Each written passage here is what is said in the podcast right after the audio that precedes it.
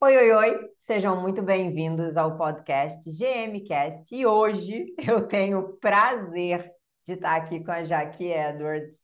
A Jaque, eu peguei até o teu Instagram, Jaque, pra, porque a tua frase da bio é maravilhosa. Jaque, mentora de mulheres que não querem ser escravas do seu negócio digital. Bom, tu vai começar a sua apresentação e já vai começar me explicando depois, na sequência, por que desta frase. Bom, é, como você mesmo já disse, é, essa frase de, de introdução, ela representa muito o que eu acredito, porque além de ser uh, empreendedor, estrategista digital, eu tenho outros papéis na vida, né, Gabi? Então é muito importante ah, para mim que eu saiba quais são os meus valores e quais são esses papéis que eu tenho, por isso que eu uso essa apresentação no meu Instagram.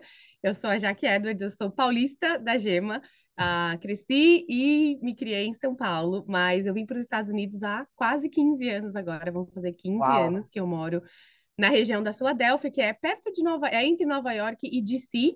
Ah, eu vim aqui num programa de intercâmbio e a história mudou quando eu conheci o que é, quem agora é o meu marido. E foi aqui que eu comecei a empreender, e foi aqui que eu me tornei mãe, e que quando eu decidi empreender, eu entendi que eu não gostaria, eu não queria que o meu negócio virasse um novo baby ou virasse é, a minha, sabe, a, o meu foco principal. Então, por isso que eu não quero ser escrava dos meus negócios, porque eu tenho outros valores, outros papéis que são até mais importantes do que ser uma estrategista digital e ter um negócio. Isso é bem legal do que você trouxe agora, né, Jaque? Porque às vezes o papel nos define. E aí a gente passa a achar que nós somos só aquilo ou eu sou só mãe, né? Só esposa, ou só empreendedora, só e aí cada um tem lá o seu, seu nome, o seu nicho e etc.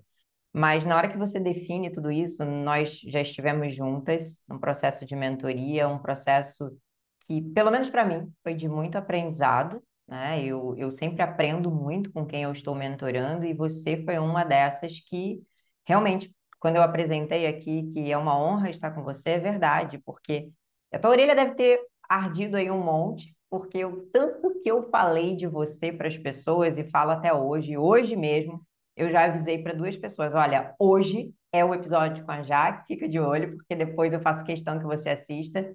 E por conta disso, já que você me abriu os olhos para a questão do não precisar de um lançamento. Você foi a responsável por isso. Eu acho que tem mais ou menos uns dois anos, onde a gente fez ali o nosso processo, um ano por aí.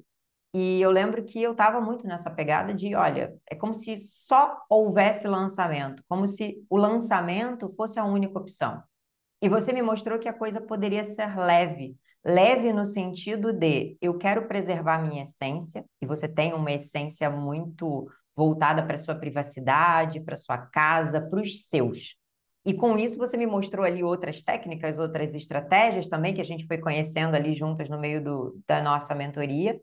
E é engraçado, né? Porque eu, eu estava no papel de estar te entregando algo, mas pouco a pouco eu ia ali extraindo coisas de você. Eu acho que a minha própria estrategista tinha uma hora que ela falou: não aguento mais ouvir falar dessa Jaque. Meu Deus do céu, até que ela se rendeu e hoje eu não dependo também mais dos lançamentos, assim como você eu sinto que o meu negócio ele é mais leve também. Eu me sinto mais livre para ser mãe, para ser esposa, para ser mulher, né, para ser amiga e por que não ser também a pessoa que desempenha esses papéis de carreira, né, do servir, que eu gosto muito. Eu acho que a minha pegada não está grande, está muito no dinheiro, está muito mais na entrega que eu faço para as pessoas. Mas já que eu, eu queria muito que você pudesse abrir um pouquinho dessa como você chegou nessa estratégia? Por que essa estratégia? Eu sei que você está nos Estados Unidos, você bebe de outras fontes, mas o que te levou para aí? O que te fez entender que, olha, não é lançamento, isso aqui não vai funcionar para mim? Como é que veio essa resposta? Na verdade, é engraçado porque eu comecei tudo começou para mim através do, do criador do, do, da, da, do lançamento, que é o Jeff Walker. Então, quando eu decidi empreender, foi logo depois que o meu primeiro filho nasceu. E aí eu ah, descobri toda essa questão de lançamento e eu fui até o evento do Jeff Walker. Eu sou aluna do, do criador original da fórmula de lançamento, que é o Jeff Walker, que ele é licenciado no Brasil. E aí eu, eu fui começando por aí. Só que antes de eu, uh, de, de, eu ter essa possibilidade de começar a criar os meus próprios lançamentos, eu tive a oportunidade de participar de bastidores. Hum. E aí hum. foram os bastidores. Na época eu, eu entrei em alguns bastidores de tráfego. E aí nos bastidores eu comecei a ver um lado que eu via que não se encaixava com o meu momento. Veja, funciona muito bem. Você sabe disso melhor do que eu. Você provavelmente conhece pessoas que têm muito sucesso. Nós vemos esses casos todos os dias. Só que eu comecei a olhar o nível de comprometimento que essas pessoas é, precisavam colocar nesse período do lançamento. E eu, eu tinha, na época, um, dois filhos, menor, menos de cinco anos, e, eram, e mesmo nos bastidores, era um comprometimento elevado de quem estava nos bastidores, ainda mais de quem estava no palco. Eu sempre soube que eu não era do bastidor, eu sempre soube que uma, o meu chamado era para estar aqui na frente, era de liderar é um processo interno que você é onde você entrou. Então, o meu processo de mentoria foi de eu encontrar a minha voz. É, parte de eu ter essa, essa apresentação e conseguir expressar o que eu quero expressar é do trabalho que a gente fez juntas, de eu não ter medo de me expressar. Mas enquanto eu estava no bastidores, eu comecei a entender que não era o melhor caminho, embora eu tenha começado por ali. E por eu estar no mercado que, no, no, na estratégia digital, a gente chama de um mercado mais sofisticado, e essa sofisticação não tem a ver necessariamente com poder aquisitivo, embora o mercado americano seja realmente um mercado bem, é, com poder aquisitivo mais elevado, um dos maiores do mundo, a sofisticação nesse nível quer dizer o quê? à medida que as, as, soluções são criadas, o mercado ele vai é, sofisticando no sentido de que aquilo que as pessoas uh, queriam, elas passam a não querer tanto mais. Então a gente precisa criar novas soluções. O Jeff Walker, ele começou aqui há 20 anos.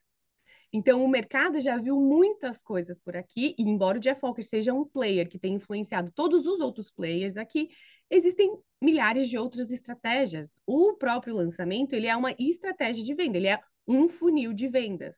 E aí, quando eu vi que aquilo não ia dar certo, eu comecei a olhar para o lado e falar, tem, existe, precisa haver uma outra maneira. E aí foi onde eu descobri os funis, onde eu descobri quais são as outras maneiras de você vender o teu conhecimento, de você monetizar o seu conhecimento e que fizesse mais sentido para o momento que eu estava. Então foi um processo que eu realmente entrei por ele, vi nos bastidores, então eu nem cheguei a fazer nenhum lançamento, mas eu já vi que aquilo ali não ia rolar para mim por muitos motivos, e outro deles, Gabi, é o fato de como eu estou aqui, Uh, ter essa questão de montar uma equipe, como a gente vê nos grandes lançamentos do Brasil, é muito mais complicada por aqui. Muito mais difícil você conseguir ter uma equipe, estruturar toda uma equipe, até porque uh, né, o, o, próprio americano, a própria cultura americana é uma cultura muito do faça você mesmo. Uhum. Então, enquanto no Brasil é comum você ver um lançamento e ter uma equipe de 10, 15 pessoas, aqui, assim, é só os super grandes nomes fazem isso, ou só quem está trabalhando com uma grande agência para fazer isso. Então, eu comecei a encontrar outros caminhos caminhos, mas tudo começou, acredite ou não, com o lançamento. Eu uhum. comecei estudando a fórmula de lançamento. Eu vou dar zoom em algumas falas suas, Jaque, porque é, é tudo tão, é tão atual, né? A tua fala, a tua incomodação, ela aconteceu essa semana, em duas turmas de mentoria que eu toco ao mesmo tempo. E essa fala de Gabi, mas funciona para fulana porque a fulana só faz isso da vida. Então, muitas vezes, a pessoa que está buscando a internet, o meio digital como um meio de divulgação, isso é importante falar, que o digital ele é um meio e, e ele não pode ser encarado como um fim. Isso aqui é só uma forma de, assim como a fórmula de lançamento é uma forma de você entregar, de você poder vender e escalar, existem outras. O digital também é uma forma. Então, por exemplo, a minha primeira, a primeira orientação, eu sou, eu sou terapeuta. Então, se eu me posiciono apenas como terapeuta, eu uso digital para divulgar o meu produto, o meu serviço. Depois é que as coisas mudaram, eu me tornei mentora de, de liderança, principalmente, de mentalidade, e aí você trouxe outro ponto, que é importante também a gente expandir, que é essa dificuldade que a eu vou botar a mulher, não que o homem não tenha, tá? Mas eu, é que a gente acaba trabalhando mais com mulheres, a gente vê mais com elas. Que a mulher tem de pensar o seguinte: olha, como é que eu vou dar prioridade a uma coisa que vai exigir muita prioridade, né? Eu vou ter que estar à frente, eu vou ter que aparecer muito, eu vou ter que me dedicar muito. E vou deixar em segundo plano, por exemplo, meu filho, os meus filhos, o meu marido. Como é que eu faço isso? Essa é uma das grandes dores e é por isso que muitas vezes eu vejo as pessoas desistindo ou sequer nem cogitando tentar. Isso aconteceu nessa semana numa outra turma. A menina falou: Gabi, eu acho que isso não é para mim. E ela é fisioterapeuta. Eu falei: meu amor, é para ti sim. Só que você não vai precisar de maneira nenhuma fazer essa, é, eu chamo de o kkk, tá? Para mim o lançamento é o kkk. é toda aquela movimentação e tem não sei quantas lives e não sei o quê. Até porque ela falou, eu tentei, mas no meio da live o meu filho acorda para mamar. Meu filho tem um aninho e pouco e ele ainda mama. Né? Durante o dia eu consigo lidar com a, a babá fica com ele. No final do dia, o que, que eu faço? E, e dizem que a live tem que acontecer no final do dia, porque é a hora que está todo mundo vendo. E eu falei, quem sabe a gente não pensa numa outra possibilidade? Quem sabe você não usa ali os próprios stories para vender o seu produto? E aí hoje, olha isso, já que isso foi na quarta-feira, tá? Hoje é sexta-feira, hoje sexta-feira a gente está gravando isso. Ela mandou uma mensagem no grupo: Gabi, você não vai acreditar, fiz uma primeira grande venda toda feliz com uma estratégia que parece simples, é simples, mas que a gente precisa desmistificar, né, Jaque? Não existe só um jeito de ser, só um jeito de fazer, e você é a prova viva disso. Por isso que lá no início eu falei: você foi a responsável por abrir os meus olhos. Existiam outras formas, eu já sabia disso, mas eu nunca tinha visto alguém que fizesse, né? alguém que tivesse conseguido. E quando você entrava em, em, chamada comigo. Aí eu olhava lá para o quadro que está atrás de ti hoje, onde já tem mais faixas ali, né? E eu falava, cara, não é que essa mulher consegue mesmo? Então, você me influenciou e influenciou muito. Eu queria saber como é que é a Jaque como mentora. Qual a influência que você exerce nas tuas mentoradas? Eu acredito que o meu pilar de tudo que eu tento levar para as pessoas, é, para as mulheres, eu também trabalho com mulheres, é um chamado, né? Nós não escolhemos, uhum. fomos escolhidas. É um chamado que eu tenho e eu trabalho com mulheres. E eu acredito que empreender é diferente, sim, para quem é mulher e para quem não é. Se você tem, se você tem filhos, então é um outro nível de é, né, você tem que transitar sobre é, de, em pontos diferentes, é, em posições diferentes, em papéis diferentes. De manhã eu estou na posição de mãe, eu tenho que levar para a escola, eu tenho que passar uma maquiagem, eu tenho que fazer uma reunião. E voltando, antes de te responder essa pergunta, uh, voltando a essa questão dessa, as lives precisam ser às 8 horas da noite, eu fiz isso no começo. E 8 horas da noite, para mim, é o período que eu vejo os meus filhos. Eles chegaram da escola, é o período que eu estou ali jantando com eles, preparando para todo mundo dormir. E quando eu percebi que estava interferindo, eu não me sentia, eh, para mim tinha um desalinhamento, não estava alinhado. Tem coisas que eu tenho que sacrificar que eu não me importo de sacrificar, mas isso estava desalinhado. E aí eu decidi que não, daqui para frente, se eu decido gravar uma live, quando eu decido, que é praticamente poucas vezes, nunca vai ser num período que compromete o horário das crianças. E a última vez que eu rompi com esse meu, uh, esse meu acordo interno, não deu bom. Não uhum. deu bom, porque eu, eu me sentia dividida. Eu estava aqui embaixo, as crianças estavam lá em cima, estavam com meu marido, estavam amparadas, a, a Baby ainda está aqui para chegar, então não tinha ninguém para mamar ainda, mas eu não estava alinhada. Então, se eu, eu comecei a perceber que toda vez que eu ia contra esse desalinhamento, eu não me sentia confortável. Era exatamente isso. Eu vi essas lives às oito, eu falei, não, às oito é, é o pior horário para mim. Não importa o fuso que eu esteja de diferença do Brasil, se for às seis, se for às sete, se for às oito, não funciona. E, e, era essa inquietação que, que me gerava. Então, é um parênteses que você que eu queria fazer porque eu passei por isso. E, e eu digo mais, as pessoas que a sua mentorada quer e pode ajudar, elas vão se alinhar com o horário que ela quer e pode fazer. Sim. Porque as pessoas que eu monto com a minha mentoria, por exemplo, a minha mentoria, ela acontece à tarde, mas tem muitas mentorias que acontecem. A minha primeira versão foi à noite e tinha um desalinhamento. Eu não, eu não, eu não cabia, não estava alinhado. Eu queria que fizesse sentido. Então, tudo que eu passo, de, de parte do, do que eu acredito é a estratégia que funciona para alguém não quer dizer que vai funcionar para você. Não adianta tentar implementar uma estratégia de alguém que tem uma equipe de 20, 30 pessoas, quando você, você é uma você você é essas você representa as 30 pessoas. Importante falar. Porque o que a, a gente vê muito disso, né? Poxa, o meu, o meu, o meu expert favorito, a minha, né, aquela pessoa que eu me inspiro, ela tem 30 lives, ela faz 30 stories por dia uhum. e ela faz três lives por semana. Mas ela tem um nível de suporte que provavelmente você não tem ainda. E aí você tenta replicar isso, é você tentar correr uma maratona quando você não deu a volta no quarteirão. É você, é a mesma coisa de quem é mãe quando a criança começa a se alimentar, você não oferece para ela uma feijoada, você Sim. oferece para ela papinha. E aí as pessoas pensam que, não, eu preciso fazer igual os grandes nomes estão fazendo. Só que elas não veem o que a gente não vê, porque é estruturado para ser desse jeito, que por trás desse palco tem pessoas que têm equipe de 10 pessoas só para fazer criação de conteúdo. Então, para para tudo que eu faço, tudo que eu atraio com a, as mulheres que eu atraio, primeiro são mulheres que são boas no que fazem, mulheres que sabem, que têm o conhecimento para levar, porque eu acredito que isso aqui não é para todo mundo no sentido de se você não sente esse chamado, se você está entrando no digital para ganhar só para ganhar dinheiro ou só para, sabe, só para não para não ter uh, que, que prestar contas a alguém, se for só para isso, você não vai durar mais que cinco minutos aqui. Não quer dizer porque eu não, a gente não faça certas estratégias que não requer sacrifícios. Mas eu acredito que o sacrifício que a gente faz tem que estar alinhado. Então, eu falo muito sobre você precisa escolher a estratégia que está alinhada com os seus valores e com o seu momento de vida. Se você está no momento de vida que não te permite fazer os sacrifícios de alguém que está em outro momento de vida, por que, que você vai se matar no processo? Isso requer muito autoconhecimento, né, Jaque? É, empreender é 20% técnica. Os outros 80% está no autoconhecimento.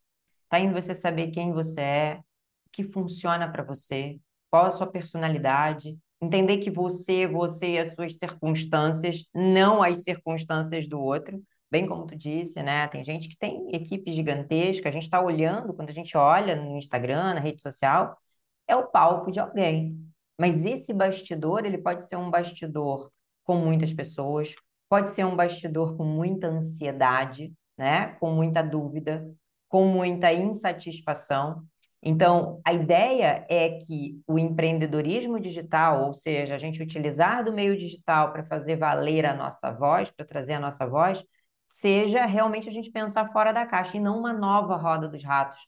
Porque já aconteceu de, ai, eu quero fugir da CLT eu não quero mais a CLT, né? É, isso funciona muito aqui no Brasil, aí você não tem isso, eu quero fazer diferente. Tá, aí entra no digital fazendo a mesma coisa que todo mundo está fazendo. Então, isso não é pensar diferente, e eu até digo, isso não é empreender. Porque o empreendedorismo pede isso. Pede criatividade, pede inovação, pede a gente entender e reconhecer os meus valores. O que, que funciona para mim?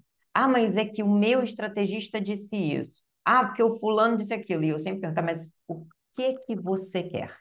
O que funciona para você? É lógico que tem um limite, né, para essa próxima pergunta que eu faço, que eu sei que vai dar sempre uma tretinha, que é: o que, que você se sente confortável para fazer? E aí eu falo: olha, alto lá, não seja preguiçosa, porque tem isso, né? Ah, eu não me sinto confortável para fazer nada, ou fazer o mínimo. Não, foi bem como tu disseste, né, Jaque? Não adianta. A gente está falando de um trabalho e trabalhar dá trabalho. Não tem, não tem, uh, não tem atalhos, né? O digital uhum. ele traz muito a ilusão da noite para o dia. Um Reels mostra para você em um minuto aquela, sabe, aquela, aqueles Reels de troca de roupa, aquele Reels que a pessoa piscou e ela chegou na, lá no destino dela. Só que não é assim. Não é assim nada na vida. Nada do que a gente eh, constrói no mundo físico, no mundo real, a gente planta hoje e colhe amanhã. Existe o tempo da, da semeadura e o tempo da colheita. Não existe nada que a gente consiga colher resultados de uma hora para outra. E até os grandes números que a gente vê, os faturamentos, as faixas, tudo que, você, que, que a gente constrói, requer tempo. A questão é exatamente o que você está disposto a sacrificar, qual é o tempo que você está disposta a fazer, porque é, é, é exatamente isso que você disse. Às vezes as pessoas elas se espelham naquilo que elas estão vendo no digital, mas elas não têm uma visão da estratégia por trás disso. De novo, aquela questão de uh, um, um dos grandes nomes, por exemplo, aconteceu isso comigo, um dos grandes nomes uh, da criação de conteúdo, do empreendedorismo aqui e também no Brasil, ele é muito conhecido no mundo inteiro, o nome dele é Gary Vee, o Gary uhum. Vaynerchuk, ele tem vários livros best-sellers, ele era o cara conhecido por, por criar várias estratégias de conteúdo que na verdade, são muito conhecidas no Brasil, tem origem na estratégia do Gary Vee, que é ter, documentar o processo, ter alguém, né, documentando toda a sua vida. E eu fui estudar mais sobre o Gary Vee. Não, de repente seja isso. Só que aí, ao estudar mais, a primeira coisa que eu já descobri é que ele tinha uma pessoa, um, um cameraman, que seguia ele durante todo o dia documentando a vida dele. E a diferença é que o Gary Vee, na época, quando eu pesquisei, eu acredito que na empresa ele tinha mais de 150 funcionários e só o time da criação de conteúdo dele, só de criação de conteúdo, eram, eram 15 pessoas. Entre o cameraman, que seguia ele o dia inteiro, a pessoa que fazia as edições e distribuía em todas as plataformas que ele estava, que ele estava presente. Só que aí o que mais me chocou e foi quando eu percebi que aquele, o que ele a, a, estratégia que ele ensinava não se encaixava comigo foi quando eu li. Na época, ele ainda era muito do que a gente fala em inglês do hustle, a galera da corrida de ratos, sabe? Sim. Ele trabalhava 18 horas por dia e ele tinha filhos, ele tem filhos. E aí, numa dessas entrevistas que eu li a respeito da vida dele, ele dizia que ele passava tempo de qualidade com os filhos dele, mas era o tempo de qualidade eram apenas três horas no domingo. Durante a semana ele não via os filhos. Aí eu falei, então, então, a sua estratégia não pode funcionar para mim. Eu não posso e não quero ver os meus filhos. Eu, eu sou mãe, eu não posso me dar ao luxo, e para mim não é um luxo, para mim isso é uma, é, na verdade é um sacrifício de ver os meus filhos três. Agora ele mudou, né? Mas quando eu li isso na ocasião, me chocou. Então, agora ele mudou muito o posicionamento dele, mas foi nessa hora que eu falei: opa, peraí. Como que a, a, quando a gente cria uma estratégia, né? Quando você tem os seus valores, os seus valores pessoais vão transferir nos seus valores de marca, que vão, trans, que vão transferir nas estratégias que você aplica no seu negócio. E se você está ensinando para alguém aquilo que você faz no seu negócio, o que, que está embutido na estratégia? Os seus valores inevitável. Por mais que você não esteja comprando a pessoa, você precisa saber quais são os valores que levaram a pessoa a aplicar determinada estratégia. Então, quando eu vi isso, eu falei, opa, então essa estratégia já não vai funcionar para mim. Porque a estratégia de um homem que é pai, que vê os filhos três vezes, três horas por semana, num tempo de qualidade, no domingo, não se encaixa com nada do que eu faço, não se alinha com nada. Então, o que, que eu comecei a fazer? Eu comecei a procurar inspirações de mulheres a maioria são americanas, porque eu estou aqui, né? Eu acabei é, eu acabo aprendendo muito aqui de mulheres americanas que viviam aquilo que mais se alinhavam. Olha que honra mães. eu tenho, né? Eu só bebo da fonte americana, mas eu te achei aí no Brasil. Você, você foi um achado, literalmente, porque você sabe como a gente, né? Foi um contato, a, a Daiane, uhum. que é parte da minha equipe, que conheceu você, e ela, ela falou assim: você precisa você precisa falar com a Gabi. Ela falou desse jeito. E aí não precisou de muito tempo para a gente conversar e eu entender que tinha realmente um alinhamento, mas eu comecei a ver, e aí quando você falou assim, Jack, mas como você descobriu que tinha vida fora do lançamento? Uhum. Porque eu vi, porque eu estou num ambiente que me mostra isso. As coisas estão mudando no mercado brasileiro? Estão. É inevitável que o lançamento mudou o jogo do marketing digital no Brasil? Lógico que é verdade, e lógico que trouxe a mudança e transformação de vida para muitas pessoas é inevitável. O que nós estamos discutindo aqui não é se aquela estratégia funciona. O que nós estamos discutindo aqui é se essa estratégia funciona para você, para o seu momento de vida, para a equipe que você tem, para as condições que você tem. Porque o que eu mais vejo, Gabi, eu falo com. Eu, eu sou estrategista digital, eu ensino um processo que envolve exatamente isso, como você pode monetizar o seu conhecimento sem ser escravo do seu negócio e sem tentar se encaixar, colocar numa caixinha que não cabe para você. E o que eu mais vejo com as mulheres que eu converso e com as minhas mentoradas são ou aquelas que têm uma repulsa tão grande porque elas já sabem que não vão dar certo para esse modelo, ou aquelas que tentaram e tentaram e, e foi tão, uh, tão traumatizante. A palavra que elas me falam foi traumático. É traumatizante e aí, quando você fala com essas mulheres, são mulheres incríveis, mulheres que têm muito conhecimento para levar, mas é que naquela caixa, naquele modelo, não serviu para elas. Porque no momento que elas estavam, ou elas não tinham acesso às ferramentas que elas precisavam para executar com maestria, ou elas não tinham acesso a todas as habilidades, porque é um conjunto de habilidades necessário. Então, Sim. toda vez que alguém vai começar numa estratégia, o que eu falo é comece pela mais simples. Se você quer começar algo, comece pela mais simples. Tem uma fase do Tony Robbins que eu, uh, que para mim é a, a, minha favorita dele, que é a complexidade é inimiga da ação. Se Sim, você quer entrar em boa. ação por que, que você vai complicar? E essa estratégia específica de venda, que é o lançamento em si, é uma estratégia complexa. Ela é complexa. Ela não é algo que você consegue implementar sozinha e com pouca habilidade ou pouco conhecimento. Boa, boa. É, é isso que eu, estava aqui pensando. Ela, te, ela requer habilidades quase que sobre-humanas. E ela reforça uma coisa muito do brasileiro, né? Que é do, do do estrelismo, né? Tanto que a gente vê aquela coisa toda da alta produção de conteúdo, as meninas achando que o que elas precisam é de mais pessoas chegando, de mais seguidores e muitos likes. Já que, olha só, eu sou a prova viva disso. Eu tinha uma conta com aproximadamente 14 mil seguidores e eu perdi esta conta. e para mim foi muito, muito óbvio, assim, muito prático, sem apego, sem nada. Eu vou deletar esta conta e eu vou criar outra conta. Segura. Uma certa vez, uma cliente minha, tá? Ela passou por um problema parecido, a conta estava com... Eu falei, deleta e cria outra. Ela chorava compulsivamente, como se aquilo ali fosse parte da vida dela, como se aquilo dali fosse a empresa física dela que estivesse sendo demolida, tá? E ao fazer isso, eu provei depois para essas meninas a minha teoria. Porque uma vez que eu criei uma conta nova, essa conta nova, que hoje ela deve ter, sei lá, seus seis meses, se tiver, com mil e poucos seguidores, ela me deu muito mais dinheiro nesse período de tempo do que a outra conta estava me dando. Eu estou tendo a oportunidade de ser convidada para participar de palestras, eventos, fechando várias mentorias, numa conta menor, sem fazer uma alta produção de conteúdo, sem fazer um troço absurdo, um negócio que estava me tirando a vida. Aliás, nunca me tirou, porque eu nunca me permiti fazer isso, porque eu olhava para aquele, né, para aquela possibilidade eu pensava, isso não é para mim. Eu não vou ficar aqui, eu não sou blogueira, eu tenho mais o que fazer, eu tenho um consultório para tomar conta, eu tenho outras pessoas para mentorar, né? Então, talvez essa neurose, daí agora eu vou fazer o uso da, do, do, de ser psicanalista, é uma neurose coletiva, sim, de que você precisa ter muitos seguidores, que você precisa ter muitos likes, porque se não for assim, aí afeta lá uma das necessidades humanas, né? Eu não estou sendo aceita, eu não estou sendo reconhecida e com isso eu não consigo levar a minha voz para as pessoas. E aí a gente consegue, né? Graças a Deus somos adultas e maduras, né? a vantagem que, que, que dá a idade para gente de mostrar para essas meninas que dá para ser diferente. A gente consegue sim, não só em relação financeira, mas a gente consegue levar a nossa mensagem para outras mulheres. E principalmente a mensagem de que a vida que eu quero ter é a vida que eu quero ter.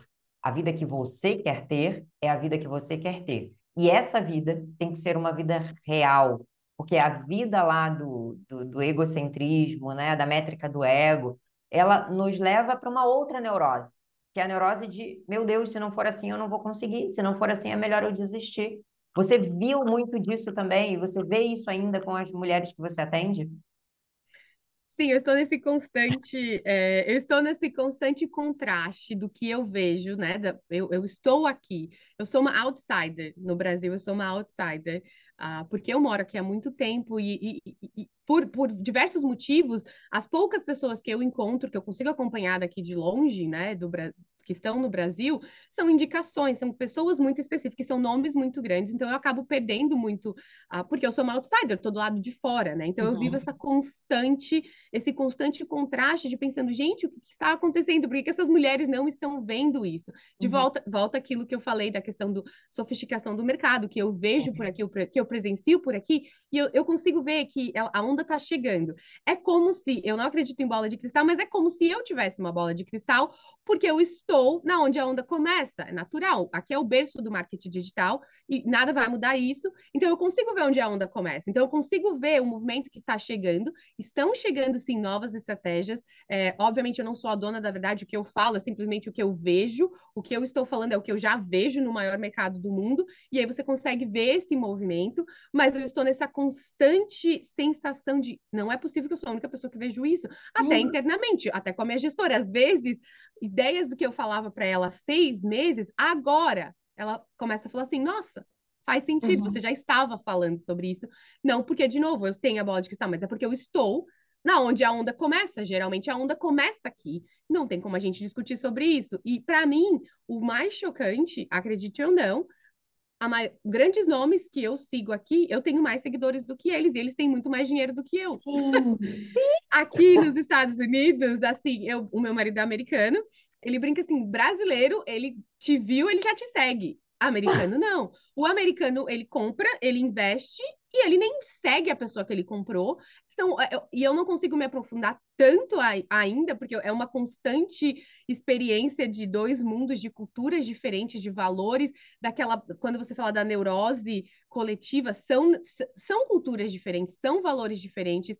Não adianta a gente querer, né? É, são, são coisas completamente diferentes, mas assim, grandes nomes, grandes nomes que eu acompanho têm menos seguidores do que eu, e eu sei que faturam muito mais do que eu, porque a gente sabe que a verdade é que número de seguidor não é, não reflete nada. Número de seguidor é o que você falou. É, é jogar.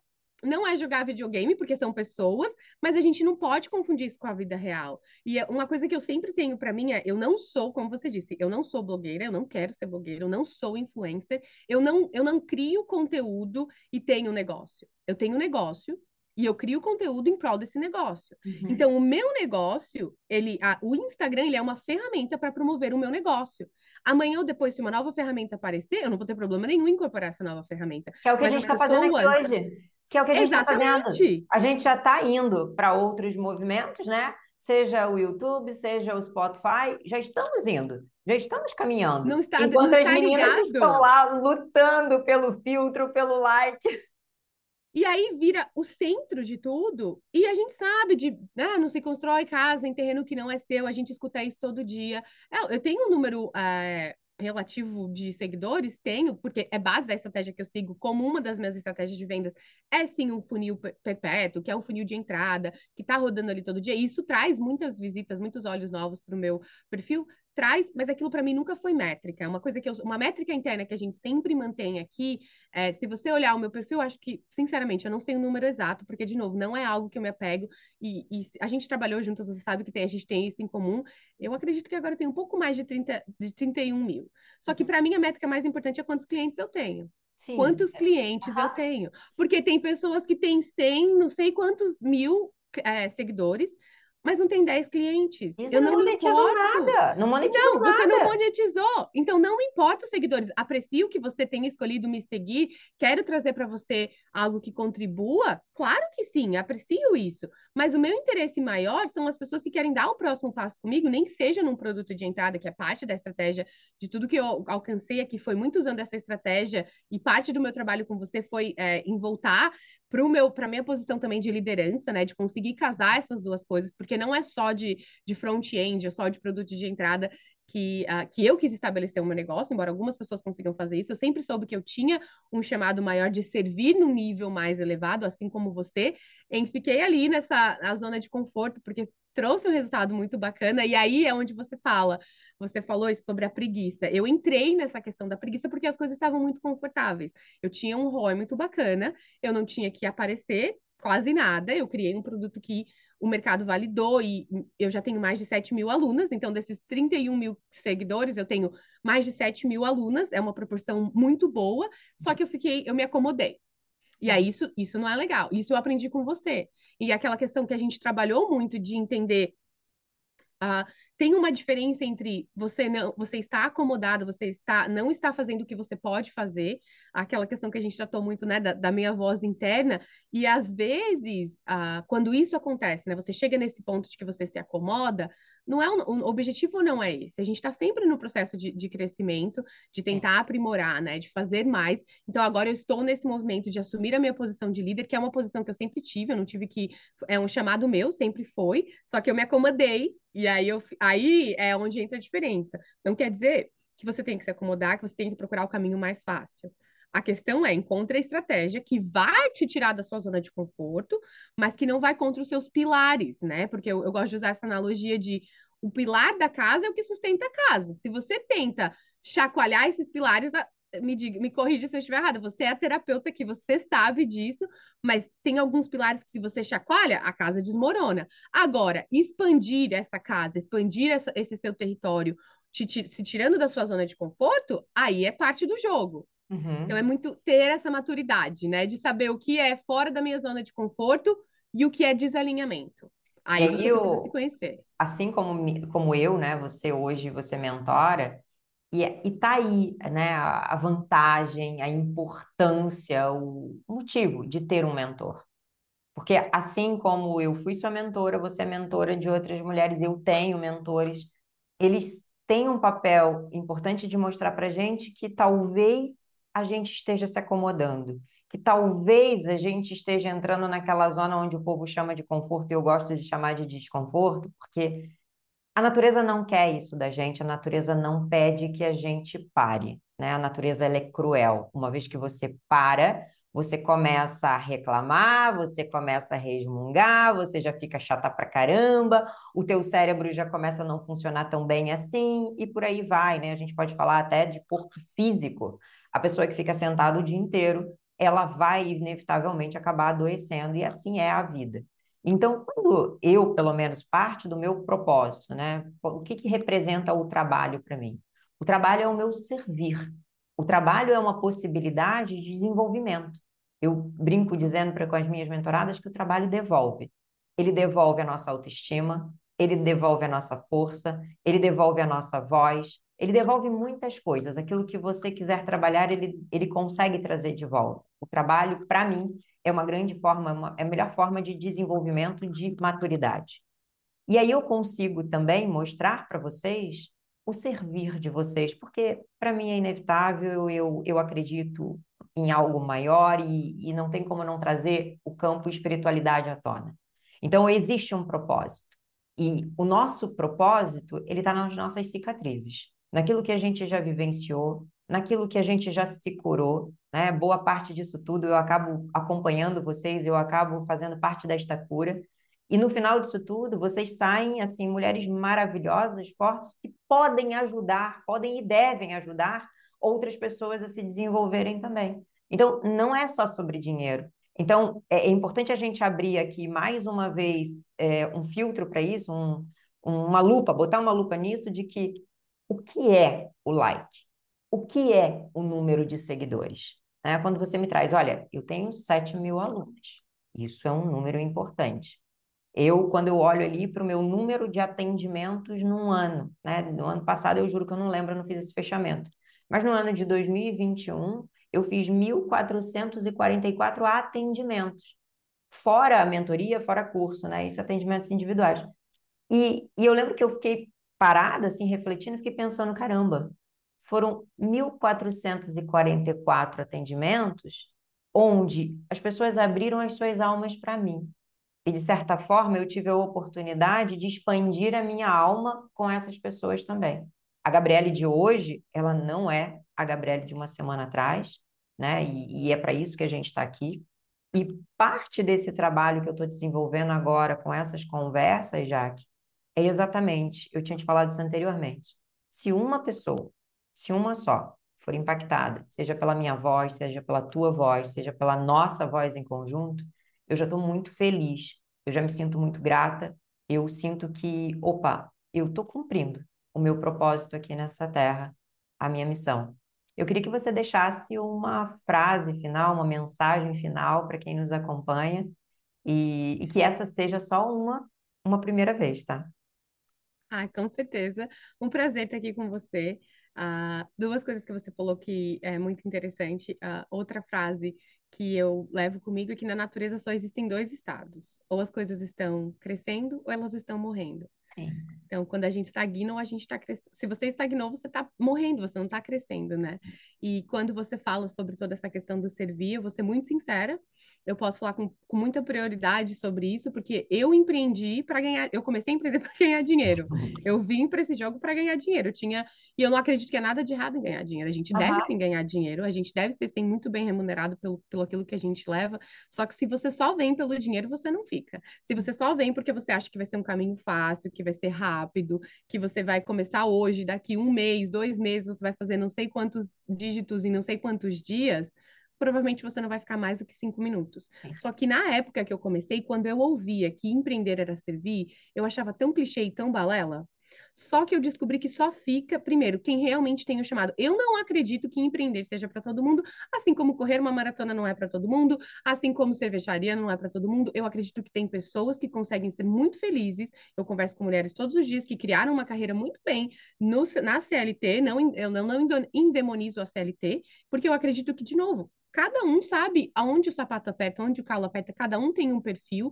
Agora, eu falar, acreditar que empreender é para todo mundo, não é. Porque uhum. nada é para todo mundo nessa vida. Estar em forma não é para todo mundo, correr uma maratona não é para todo mundo. Nós escolhemos as escolhas que nós fazemos e elas têm que estar, estar alinhadas. Mas quando eu ouvi essa frase do empreender é servir, eu meio que virava a cara e torcia o nariz. Isso é conversa, isso é clichê. Só que no decorrer da minha jornada, eu não comecei ontem, né? Eu comecei quando a minha filha nasceu. Minha filha acabou de fazer cinco anos, eu comecei quando ela nasceu.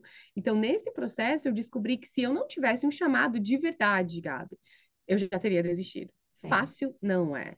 Fácil não é, é um processo constante de você lembrar por que, que você está fazendo isso. Tem um propósito que beneficia a, minha família diretamente? Lógico que tem, lógico que eu quero ser muito bem paga, eu quero ter a flexibilidade de trabalhar do local que eu quero na hora que eu quero, é inevitável que, é, é inegável que isso, isso, faça parte, mas tem que ter um processo de servir. Um dos meus livros favoritos, que eu já deixo de recomendação para quem estiver assistindo isso, se você não lê nenhum livro de estratégia esse ano e você só, só ler um, leia esse, chama Isso é Marketing. O nome do autor é Seth Golden. E a, o Seth Golden tem uma frase para mim. Eu li aquele livro, foi o livro que mudou a minha visão, e ele fala que o marketing é o ato de servir alguém a resolver um problema. É servir alguém ajudando as pessoas a resolverem um problema. Mas é o problema delas, não o seu. Sim. E quando você muda isso, por mais clichê que pareça, por mais ilógico que pareça, é onde as coisas começam a acontecer. Então, o servir, ele está, ele faz parte do empreender, porque quando você se põe nessa posição de se preocupar com o outro, entender o que o outro precisa, qual é a solução que você traz para o mercado, isso é a base de tudo que eu trabalho com as minhas mentoradas, é quem são as pessoas que você quer e pode ajudar, qual o problema que essas pessoas têm e como que você pode ajudá-las a resolver esse problema. Quando o seu foco é o outro, aí você começa a se despir do seu ego, da necessidade de ter X seguidores, da necessidade de estar no palco, porque isso aqui não é só sobre mim. Lógico que eu tenho um benefício nisso, eu tenho meu, os meus motivos egoístas, mas só vai dar certo se eu servir o outro, porque as pessoas não, elas não estão comprando ah, o meu, o que eu quero fazer da minha vida. Elas estão comprando a solução para problemas delas. E qual é o melhor caminho de você ter sucesso? É você ajudando as outras pessoas a terem sucesso e alcançar resultado naquilo que elas estão buscando e que você pode ajudar. Então, por mais clichê, clichê que pareça, eu, uh, se você me falasse alguns anos que eu encerraria algum tipo de podcast falando isso, eu ia dar risada, porque imagina, a gente empreende para ganhar dinheiro. Sim, nós empreendemos para ganhar dinheiro, para sermos bem remuneradas, porque nós estamos falando de negócio, não estamos falando de ONG, mas se você centraliza o seu negócio apenas em ganhar dinheiro, duas coisas acontecem. Ou você se perde no meio do caminho, ou você nem consegue sair do lugar. Porque o caminho mais fácil, e isso é, é baseado assim, em dados do Vale do Silício. Não estou nem falando de só em, empreendedorismo aqui digital, estou falando do Vale do Silício. Os produtos que mais têm sucesso são aqueles que chegam para resolver um problema de um grupo de pessoas. E se você se propõe a resolver o problema de um grupo de pessoas, isso significa que o foco não é você. Então, eu encerraria com isso, com essa mensagem. Antes de você pensar qual produto que você quer vender, como que você vai ganhar dinheiro, comece a olhar quem são as pessoas que você quer e pode ajudar com as habilidades que você tem. Quais são os problemas que essas pessoas têm que você pode ajudá-las a resolver. Se você definir isso, já é meio caminho andado. Viu porque eu te queria aqui? Maravilhoso. Já, olha, eu mesma vou favoritar esse podcast porque eu amei. Foi uma conversa maravilhosa, leve e que eu tenho toda certeza de que as pessoas que ouvirem se beneficiarão e muito, Jaque. Foi um prazer, foi uma honra estar aqui com você. Te a honra é minha. demais. Eu que te agradeço por você fazer parte dessa de eu encontrar a minha voz. O que você me ajudou de todo o processo que a gente fez juntas foi encontrar a minha voz. Uh, de, de eu, eu estava na, de, quando você veio, eu estava naquela fase do conforto, que eu estava nesse processo de encontrar a minha voz, de falar de ser quem eu sou, de mostrar de fato quem eu sou, e você me ajudou muito.